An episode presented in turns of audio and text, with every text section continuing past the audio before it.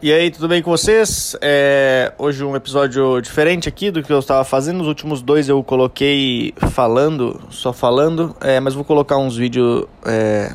Cara, eu me enrolei já. Vou colocar um, um, trecho do vídeo que eu faço respondendo perguntas, que eu contei uma história aí de umas coisas que aconteceram. E espero que vocês gostem. Então, solta o som, DJ. Vamos começar então. Logo de início já temos a pergunta do Sem Pâncreas. O nome do cara é Sem Pâncreas. É um cara que ele é bom ele dar uma é bom ele no médico, né, dar uma olhada e ver o que está acontecendo aí, que ele nasceu sem pâncreas. É, ele perguntou: Você iria preferir ser pego batendo uma ou flagrar alguém batendo uma? Cara, essa é uma questão muito difícil. Porque é, é uma sensação estranha, eu acho, tu ser pego batendo punheta assim, né? Que tu tá, cara, tu, é, é, o momento que tu tá mais. Tu tá, tu tá entregue ao mundo. Depois que o cara te pega batendo punheta, tu tá entregue. É tipo tu ser. É pior do que tu ser flagrado roubando alguma coisa. Você pega batendo na punheta, cara, tu tá com a mão no teu pau ou a, na, na vagina. É, vagina. Mas tu tá no momento que tu tá entregue ao mundo, cara. O cara, quem te pegar batendo punheta, essa pessoa ela tem ela pode te chantagear pro resto da vida, porque é uma situação deve ser muito estranha. Principalmente quando é tipo um parente teu, deve ser muito estranho. E, e eu acho que deve ser muito engraçado tu pegar alguém batendo punheta. É, eu não ia falar essa história, mas eu preciso contar essa história. Eu, quando me mudei para São Paulo, eu morava com, com um cara, é, morava com alguns comediantes, e tinha um cara que morava junto com a gente. É, não vou falar o nome dele. E aí eu tava aqui em São Paulo, eu, tava, eu tinha ido no carnaval, era época de carnaval, eu tinha ido com os dois comediantes pro carnaval, e esse cara, ele não era comediante, mas ele morava com a gente no, no apartamento lá, ele era amigo de, do outro comediante que morava com a gente. A gente foi pro carnaval, a gente voltou, era umas 8 horas da noite mais ou menos. A gente tava chegando no apartamento, chegamos no apartamento. Quando a gente abriu a porta do apartamento, esse cara que morava com a gente, ele tava. Ele era mais velho, devia ter uns, uns 40, 40 anos por acima, assim, uns 45 mais ou menos. E ele tá. Não, 40, 40 anos. Ele tava no sofá. ele tava no sofá, deitado, com o pau na mão, dormindo. Foi uma das cenas mais engraçadas que eu já vi na vida, que eu entro, tem um cara dormindo com o pau na mão. Com certeza ele dormiu no meio da punheta.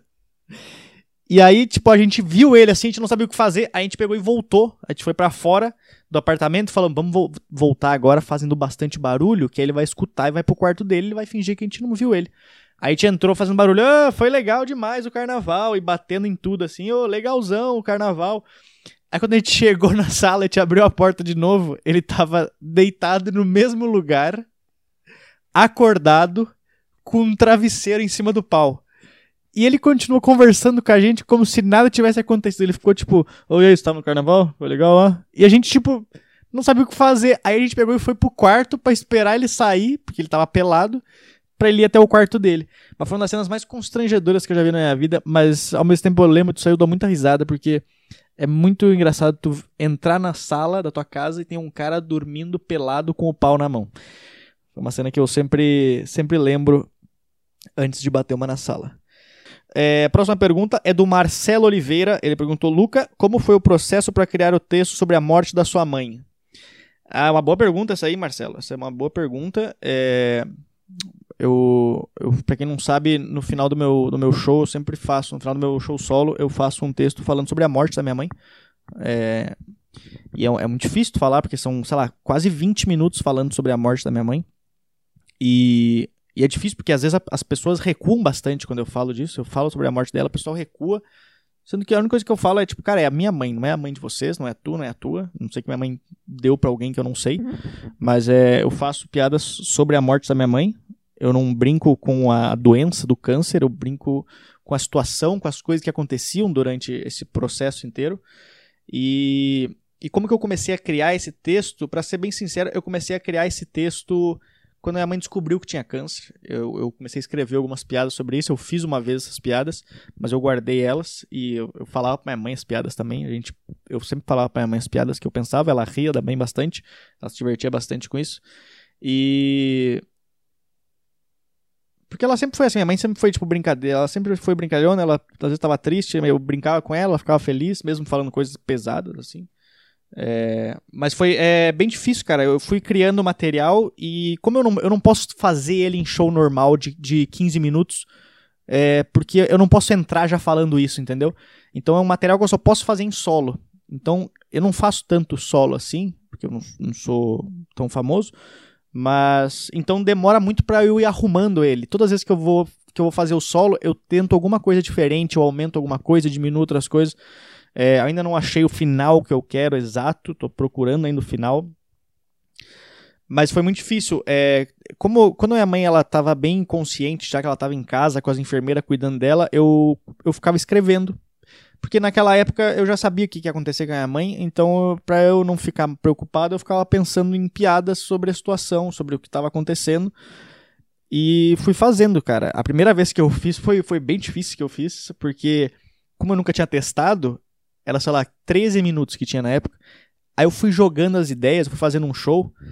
É, num show que eu fui fazer mestre de cerimônia, fui fazer MC. Que aí eu ia fazendo várias entradas entre os comediantes e aí no final eu fazia um texto maior. Então é, eu fui ganhando a plateia durante todas as entradas e aí na última que a galera tava completamente na minha, eu falei, agora eu vou testar.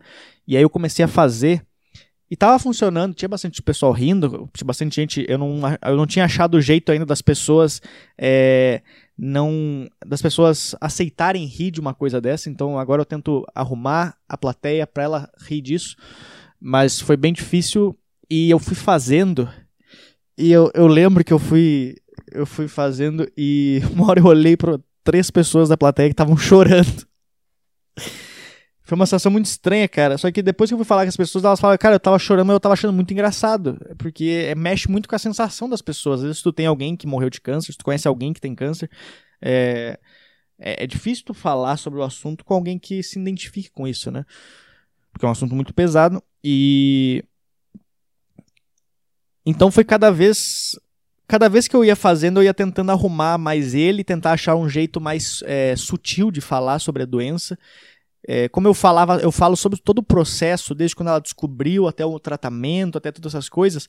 Tem um momento do texto que eu sinto que às vezes dá a virada, que a pessoa recua, que é quando eu começo a falar que a, o tratamento não começou, é, começou a não dar certo mais tanto. Que é a galera tipo, ai, bosta. Sendo que eu já avisei lá no começo que a mãe tinha morrido, então mas a, só de da galera ver esse, essa parte que tu, é uma esperança que vai dar certo e aí no final não dá certo, eu sinto que às vezes a galera dá uma recuada nesse, nesse momento assim. É um material muito difícil, mas eu me sinto muito orgulhoso de, de fazer ele, de ter coragem de fazer ele, em primeiro lugar, por ser minha mãe. Segundo, por é, conseguir construir. É um, é um desafio muito grande tu conseguir fazer as pessoas rirem disso é, sendo é, não sendo numa noite sala de humor negro, essas coisas assim. Então eu tento achar maneiras das pessoas é, rirem comigo da situação. E é muito difícil isso, cara. Porque tem vários momentos no, no texto que são momentos que, que é muito pessoal. É... E é... eu não gosto, não quero dar spoiler se alguém um dia for me assistir ao vivo, mas tem momentos que são bem, tipo, tristes, assim, tipo, do médico falando que não tem mais o que fazer com a minha mãe, essas coisas assim, que são momentos que são muito difíceis, mas a gente tenta botar piada no meio. Então é, cara, é muito difícil de fazer. E eu ainda tô arrumando ele. Ainda eu tenho certeza que um dia ele vai ficar 100% do jeito que eu quero. Ele tá tem um cara buzinando aqui. Não é minha mãe. É, deve estar uns 70% ainda do que eu quero. 65 mais ou menos. Eu ainda tem bastante coisa para mexer nele, mas eu tenho certeza que vai ser um dos materiais que eu mais me orgulho de fazer, por ter um lado mais pessoal meu, uma parte também sentimental e também ser uma homenagem pra minha mãe, porque as pessoas acham que às vezes eu tô zombando, mas não, é uma homenagem pra minha mãe. Quem é músico, perde alguém na família, as pessoas às vezes fazem um, uma música. Eu não, eu faço piadas. Então eu tenho que fazer piadas sobre isso. São coisas que a gente fala sobre minha vida. Não adianta eu falar só sobre ah, que eu já fui gordo e agora não sou mais. Ok, isso é, isso é da parte da minha vida, mas a parte da minha vida também é minha mãe ter morrido, então eu também posso falar disso. E as pessoas falam, ai não, não fala disso, não faz, não brinca com essas coisas. Mas não, cara, eu tenho que, eu tenho que fazer piada de tudo, eu acho. É, é, é o meu show solo, então eu, eu só faço. Eu, eu entro no texto depois de 40, 45 minutos de show. Então a galera já tá na minha, a galera já me conhece, já, já sabe quem eu sou. Sabe que eu não sou um monstro para estar tá fazendo isso. Então.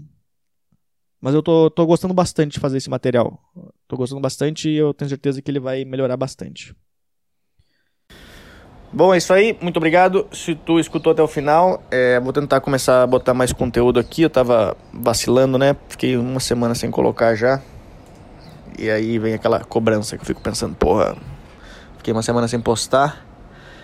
As 12 pessoas que escutaram os outros não vão escutar esses. Então, se tu tá escutando, sinta-se privilegiado porque esse episódio aí foi para vocês seis que sobraram aqui no meu podcast.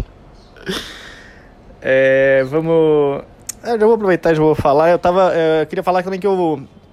Se tu mora em São Paulo, é uma dessas seis pessoas aí que tá escutando, eu vou fazer ano que vem, estou muito feliz, vou fazer meu show no Clube do Minhoca em, em janeiro, no começo de janeiro, no começo não, dia 17 de janeiro, vou fazer meu, meu show lá. E então se tu for de São Paulo, aparece lá, acho que vai ser um show legal. Eu espero. O Minhoca é sempre um lugar muito legal. Para quem nunca foi no Clube do Minhoca, é um lugar muito divertido, porque quem vai lá é um lugar pequeno, então quem vai lá geralmente é muito fã de comédia, assim. Então, pra, pra gente que é comediante, é bom ter pessoas que são fãs de comédia e não de um comediante em particular. Tiago Ventura. É. Porque quando a galera é fã de comédia, o pessoal vai, ela tá, ela tá aberta a escutar sobre vários estilos, né? Sobre, sobre várias coisas. E eu acho legal isso. É, acho que a tendência é as pessoas, a plateia do, do Brasil começar a, a gostar mais da comédia em si e de um estilo de comédia, de, é, de ir pro show pensando, mano, eu vou eu vou lá, eu vou lá dar risada Independente da, do estilo do comediante, eu vou entrar na, na vibe dele e eu vou, vou embarcar nessa viagem junto com ele. Se ele tá falando alguma coisa é porque ele quer ser engraçado com essa coisa, então eu vou tentar entender por que, que ele tá querendo ser engraçado assim. E eu acho que é, essa é a diferença daqui pra, pra lá fora, porque lá fora, como a comédia tá há muito tempo, a galera já sabe que são vários estilos diferentes se o cara tá sendo pago para fazer um show é porque ele é engraçado, então provavelmente é, ele tem ele quer dizer alguma coisa com aquilo que ele tá, tá fazendo ali no palco, né? Então eu acho que o Clube do Minhoca é um lugar muito legal em relação a isso, porque é a galera que vai para lá é um pessoal que já acompanha a internet faz bastante tempo, então fala, cara, eu vou lá, vou me divertir, e é um lugar muito legal. É, ano que vem eu quero começar a fazer mais shows solos também pela, pela região, por, por São Paulo, por é, Paraná, Santa Catarina, Rio de Janeiro. Nunca fui pro Rio de Janeiro. Todo mundo me pede, todo mundo não, né? Tem seis pessoas escutando. Dessas seis, uma pessoa deve ter me pedido para eu fazer show no Rio de Janeiro. Mas eu quero ir. Quero ir no Rio de Janeiro fazer show porque todo mundo fala que é muito legal. É, a plateia de lá fala que é muito boa. Eu fui, eu fui ano passado pro, pro Rio, mas eu fui fazer um evento só. Um evento fechado. E eu tava com puta medo, porque evento é uma tristeza. Geralmente evento, cara, é, é, horrível. Porque a pessoa que tá te contratando, ela quer que tu seja o bobo da corte, ela quer que tu seja o, o cara que vai se humilhar para as pessoas. Mas não, a gente, tá, a gente quer fazer as pessoas rirem, entendeu? E o cara é, o evento que eu fui fazer foi um evento, cara, que tinha tudo para dar errado, mas deu muito certo. Porque a gente. Foi eu e o Gui Preto fazer.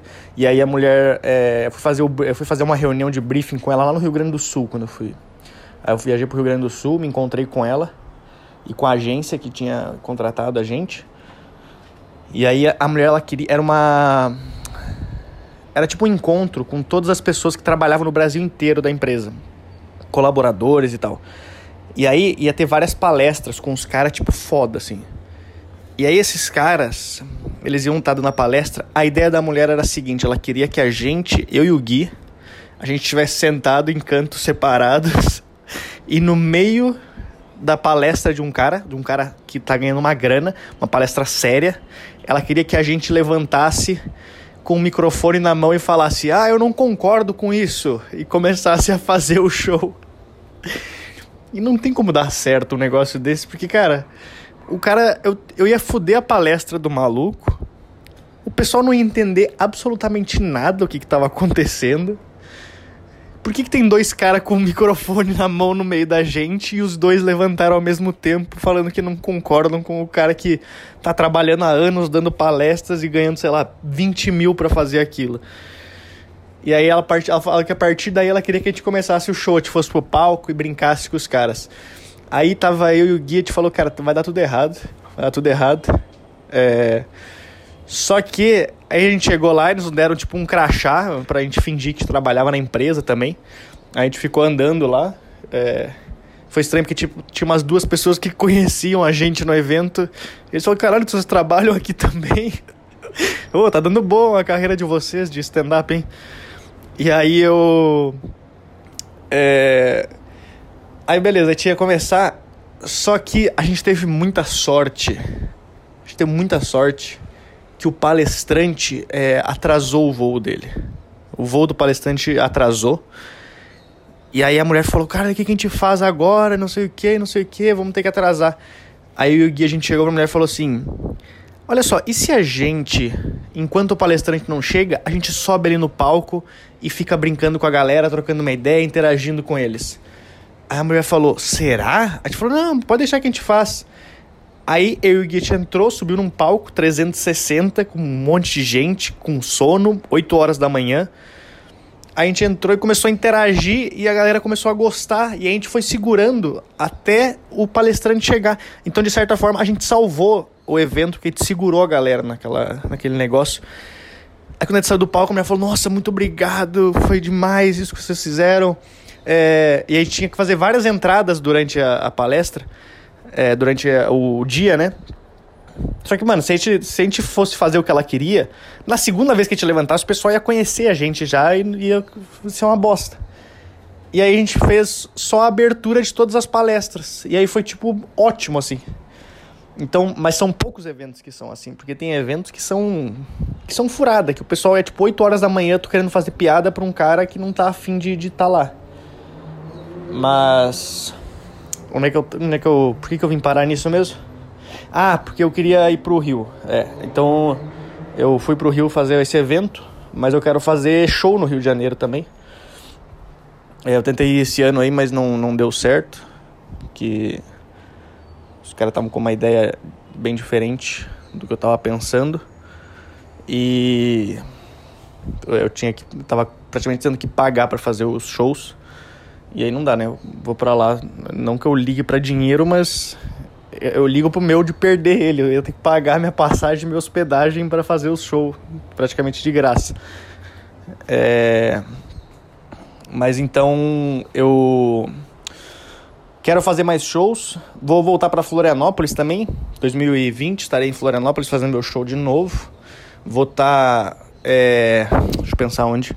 Goiânia também vou marcar meu show solo no Guardians Comedy Club. Eu fiz uma participação lá no começo do. agora no final do ano, outubro. E pretendo voltar com meu solo ano que vem para lá também. Porto Alegre também. Nós vamos fazer, acho que talvez o Jokes no final de janeiro.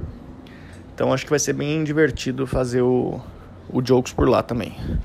Então é isso. Muito obrigado aí. Se tu assistiu, escutou até o final. É.